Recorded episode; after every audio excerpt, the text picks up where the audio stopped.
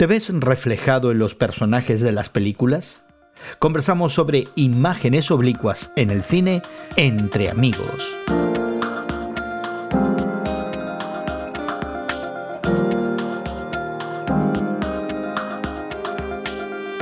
Gracias por acompañarnos entre amigos esta conversación semanal sobre la fe cristiana y el mundo contemporáneo que tenemos habitualmente.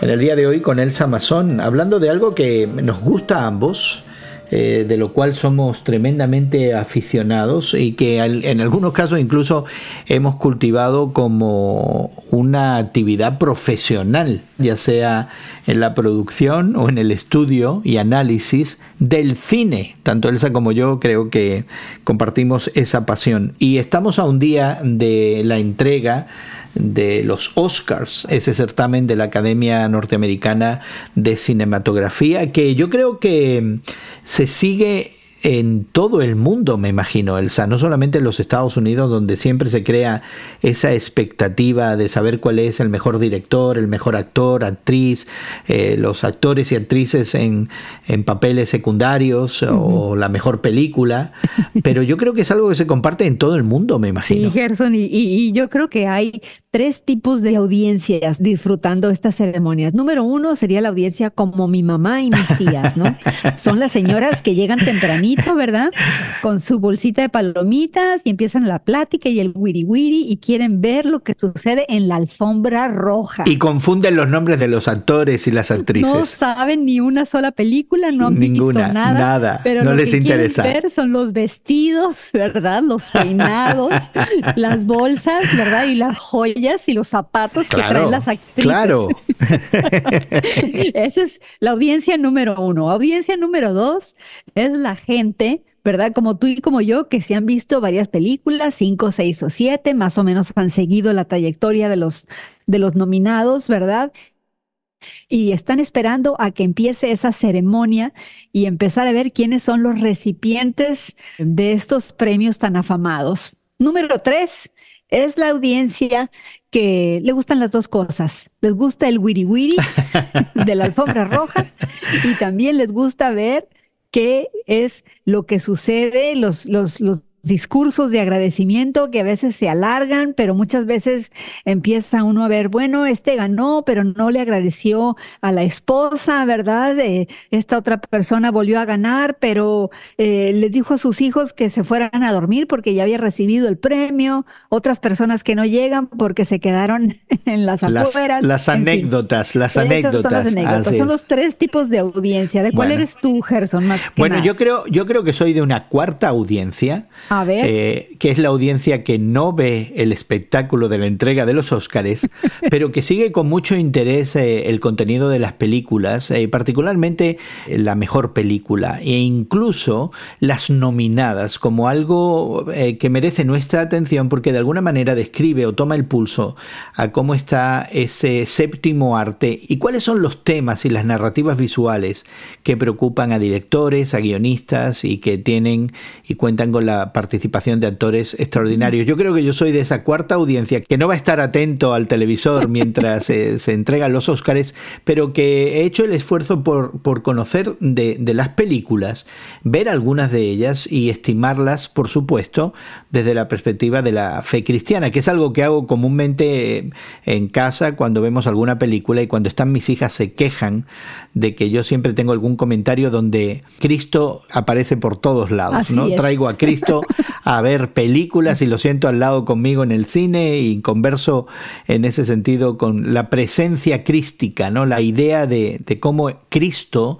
es reflejado en la pantalla o cómo Cristo incluso pudiera brillar por su ausencia. Así que yo soy el cuarto tipo de audiencia. Creo que somos poquitos, ahí seremos como cuatro o cinco seguramente en esa audiencia. Pero déjame decirte, Elsa, que, que hoy estamos conversando de películas, de cine, considerando por lo menos las diez que fueron nominadas, porque creo que vale la pena eh, considerarse y hacerlo desde la perspectiva de la fe cristiana. A mí me gustan mucho el premio de los Óscares, que es el premio al mejor guion, tanto al mejor guion original como a la mejor adaptación, ¿verdad? De algún otro medio, más que nada, por ejemplo, de un libro que luego después es adaptado y llevado a la pantalla grande, ¿no? Al cine. Si partes con una buena historia, vas a tener un buen comienzo. Y nuestro compañero Guillermo, que no nos acompaña hoy, si estuviera aquí, diría que el guion es la base de todo, el mismo habiendo sido por varias décadas guionista de programas de televisión, dice que escribir es el comienzo de todo. Sin embargo, a mí interesantemente quizás el,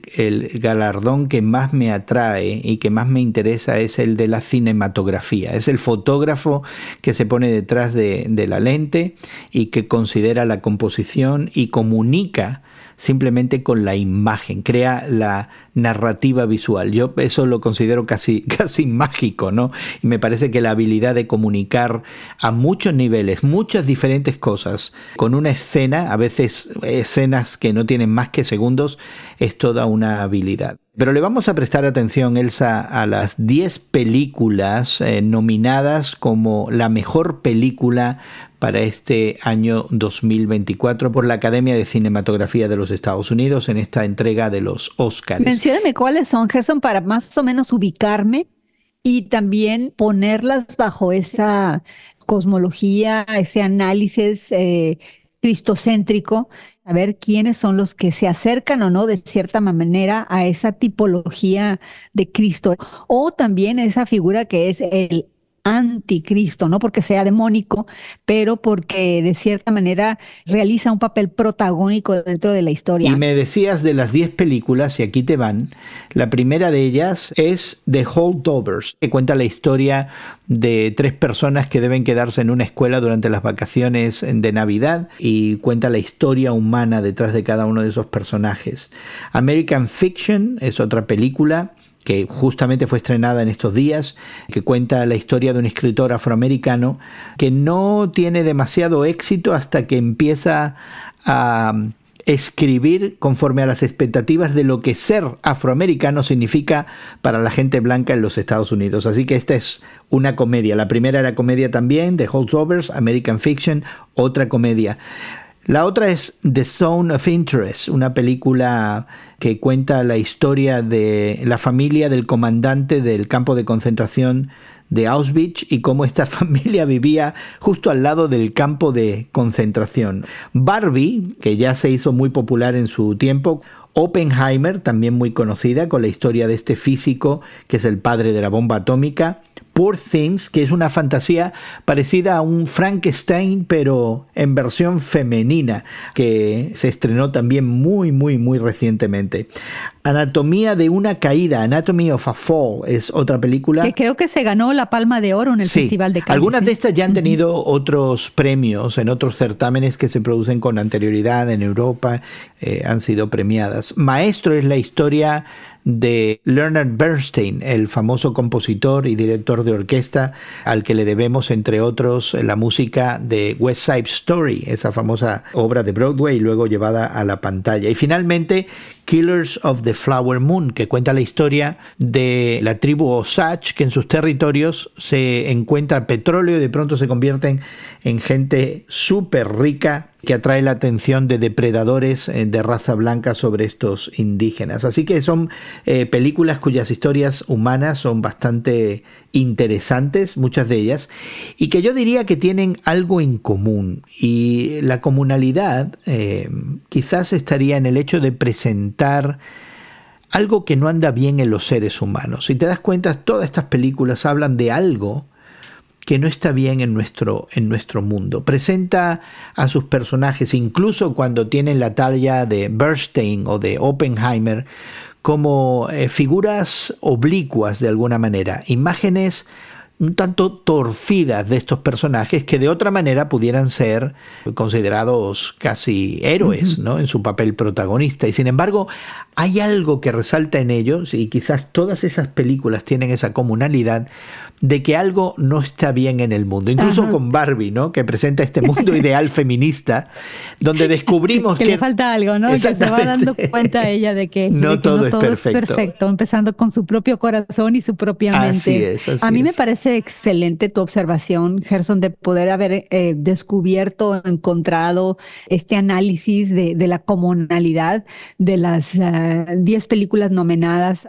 Creo que está la ausencia de un, personaje que sea como Superman, ¿verdad? De ese personaje entero que no tiene debilidades y, cuando es alguna debilidad que llegan a presentar, la debilidad es exterior, como la famosa kriptonita que viene del exterior a afectar a Superman y hacerlo débil. Creo que estos personajes de estas 10 películas nominadas todos tienen cierto quebrantamiento en su carácter, en su persona me llamó mucho la atención el personaje que, que protagoniza el actor Paul Giamatti en la película denominada The Holdovers, ¿no? Que son, de cierta manera, los que se han quedado atrás, ¿no? En una escuela. Déjame decirte, en la vida real, mi mamá fue un holdover cuando ella era pequeña, que tenía 12, se tenía que quedar. tenía 12 o 13 años de edad, ella tuvo que quedarse durante unas navidades, unas vacaciones en ese internado de monjas donde sus papás, mis abuelos, no pudieron irla a recoger. Está traumada hasta el presente, pero, fuera de allí ha sido una persona feliz. Entonces, regresando al personaje de Paul Giamatti, él es un profesor, el profesor Hanman, es una persona muy exigente, martirizando incluso psicológicamente a sus estudiantes, en particular con este estudiante que se queda durante las vacaciones a ser supervisado por él. Y sin embargo, yo encuentro en Paul Giamatti un personaje mesiánico, porque eh, Paul Giamatti se sacrifica a sí mismo y él admite falsamente, pero admite 100% culpabilidad y responsabilidad de, haber llevado al muchacho a visitar a su papá al sanatorio eh, mental. Entonces, en este sacrificio, ¿verdad?, de Paul Yamati, hay una transformación en la vida de este estudiante. Y yo creo que eso es lo que hace la figura de Cristo en nuestras vidas.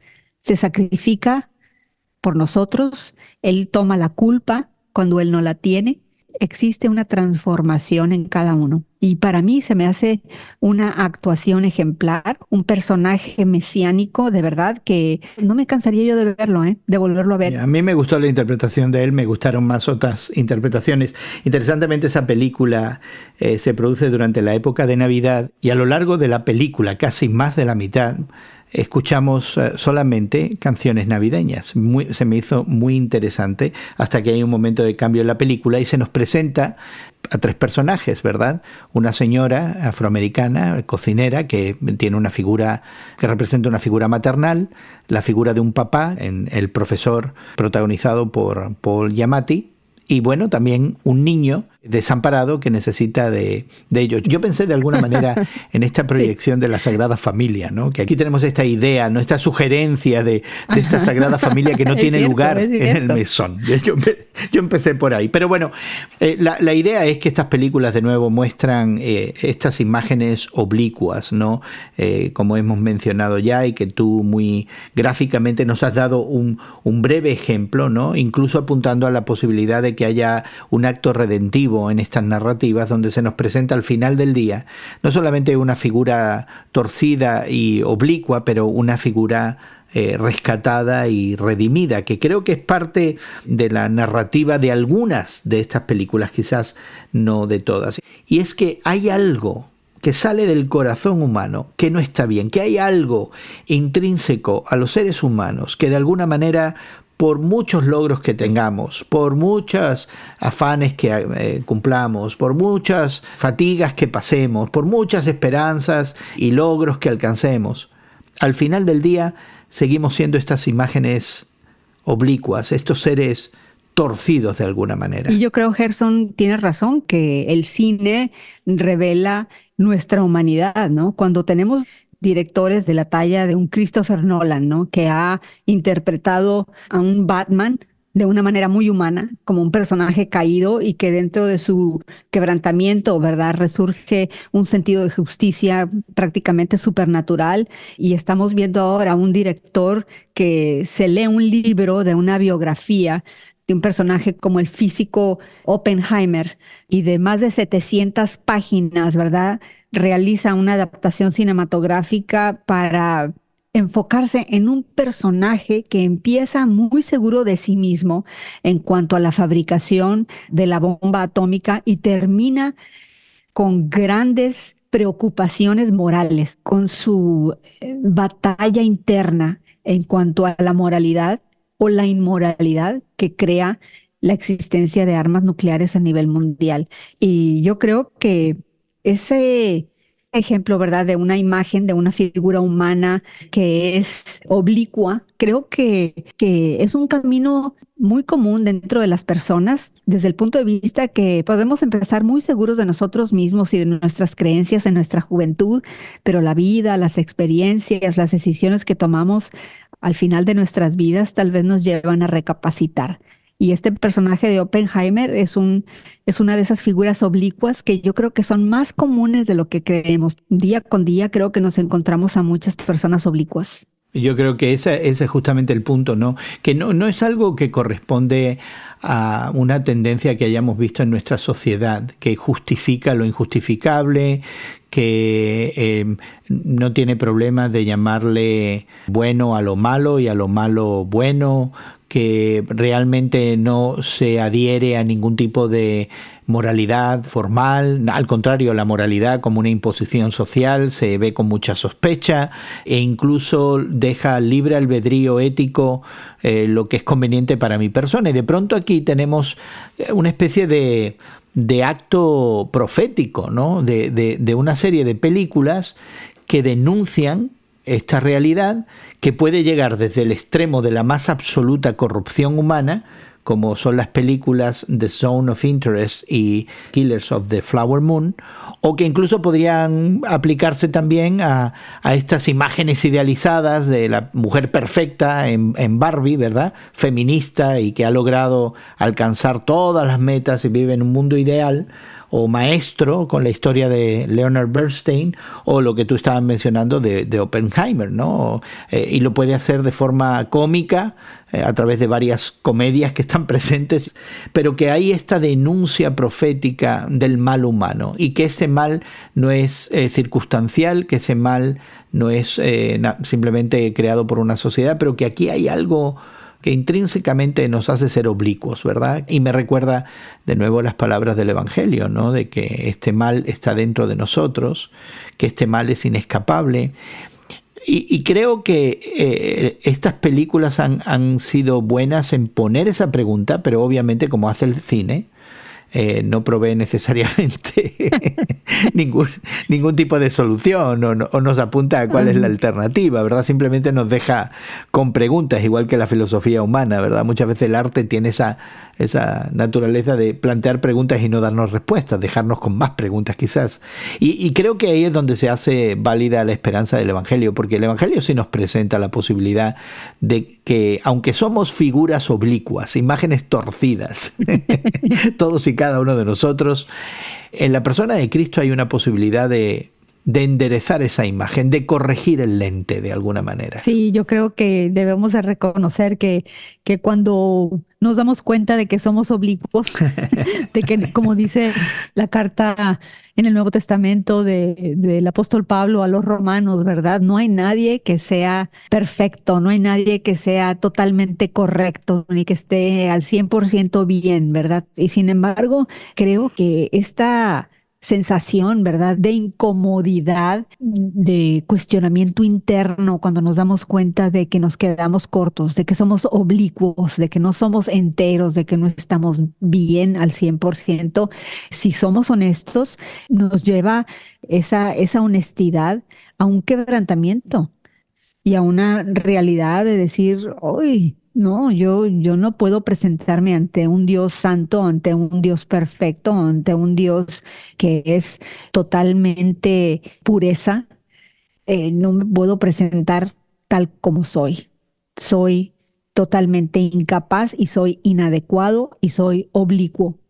Entonces en ese momento se presenta Jesucristo como nuestra esperanza y Jesús viene y dice, un momentito, aquí estoy yo, yo sí soy perfecto y el que viene a mí va a encontrar ese reposo y va a ser hecho perfecto a través de, mi sangre derramada. Y yo creo que, muchos de los personajes, regresando al tema eh, de los Óscares, se quedan, se quedan con esa incomodidad, ¿no? Y es donde el arte, es donde las películas, las historias, las novelas, nos dejan muchas veces con esos cuestionamientos. ¿Qué vas a hacer con esa incomodidad que te deja el darte cuenta de que eres un ser oblicuo? Y creo, Elsa, que es común para muchos de nosotros aficionados al cine cuando vemos esas historias visuales, el identificarnos con alguno de los personajes. Y es posible que esa identificación a veces resulte trágica, como sería si tratamos de identificarnos con alguno de los personajes de las películas nominadas a los Óscares como mejor película a los Óscares este, este año, ¿verdad? Eh, y creo que si eso sucede, si salgo de la sala de proyección o termino de ver el video en casa y hay esta sensación de identificación de que también hay algo de oblicuo en mí, es una excelente oportunidad de buscar las riquezas que tenemos en el Evangelio de Jesucristo como el que endereza verdaderamente el, camino, como el que hace que esa lente sea corregida y ahora podamos ser figuras íntegras y totales a cabalidad. Personaje de Anatomía de una caída que toma Mary Ann Luciani, eh, me llama mucho la atención porque en la historia, ¿verdad? Su esposo sufre una caída y fallece en su hogar y durante toda la película no sabes si la caída fue provocada por ella o si él se suicidó o si fue un accidente involuntario. Y, y, al final de la película, las últimas escenas donde ella regresa a su hogar y donde está su hijo, que gracias al hijo y a las cosas que el niño empieza a recordar de unos 11, 12 años de edad, se descubre que ella no ha cometido el crimen de la muerte de su esposo. Y ella toma un carácter de niña, eh, como si fuera una persona muy vulnerable, una persona que necesita ser protegida, defendida, y de cierta manera creo que, que también refleja a cada uno de nosotros cuando nos enfrentamos a nuestra propia vulnerabilidad. Pues eh, quisiéramos invitarte a que consideres eh, ver las películas con los ojos de la fe, como lo hacemos habitualmente que comentamos algo que tenga que ver con el cine, ya anticipando la entrega de los Óscares eh, próximamente. Y bueno, de alguna manera invitarte a que cualquier actividad, incluso las culturales, las de entretenimiento, pues sean actividades que pasan por el filtro de la fe y que merecen el análisis y el escrutinio y la interacción de esas creencias que tenemos en el Evangelio, en Jesucristo y cómo eso verdaderamente cambia la manera en la que vemos también las películas. Hablando de ver, ¿no has dicho quién crees que va a ganar? No, no voy a hacer pronósticos, tu, Tu pronóstico. Haz tu pronóstico, tienes que hacerlo. ¿A quién le vas? No, no. De las que he visto todavía hay algunas que sí creo que son mejores que otras, pero lo que sucede siempre, Elsa, con las eh, películas en, los Óscares, es que hay también mucho de política. Ah. No solamente es el asunto de la valoración artística, pero yo sí creo que hay algunas cuestiones políticas insalvables que a veces nos dan sorpresas. Pues hay votaciones no necesariamente... en cualquier parte. pues sí, hay votaciones. Ese es el carácter político de la, de la entrega de los Óscares. Pero vamos a dejarlos que nos den la sorpresa. Yo voy a, yo voy a dejarlo a que me den la, la sorpresa. Pero queremos invitarte a que, por supuesto, te pongas en contacto con nosotros y continúes esta conversación. Queremos invitarte a, que veas eh, las películas con los ojos de la fe. Eh, si eres una persona de fe cristiana, eh, entender estas narrativas visuales como una oportunidad más de explorar los anhelos, inquietudes, falencias y aspiraciones de los seres humanos y poder conectar también con nuestra cultura. Así que te lo recomendamos de todo corazón. Quisiéramos que te suscribas a nuestro podcast que está disponible en Apple, Google, Spotify o en cualquiera de las de podcast que tú prefieras. Búscalo como Entre Amigos con Gerson García. Al suscribirte tendrás enlaces a los artículos y recursos que hemos mencionado en el día de hoy. También podrás dejar tus comentarios y también encontrar otras conversaciones que pudieran ser de tu interés. Nos encantaría que compartieras este tiempo de entre amigos en tus redes sociales. Suscríbete y comparte entre amigos con Gerson García en el día de hoy. Agradecemos a nuestros equipos técnicos en México y Estados Unidos el trabajo que realizan para que esta conversación llegue hasta ti. También nuestra gratitud para Elsa por darnos de su tiempo y acompañarnos. Y tu amigo Gerson García despidiéndose de ti hasta otro momento en el que nos unamos a conversar entre amigos. Entre Amigos es producido por Eventual Media y distribuido por Radio Moody para ministerioreforma.com.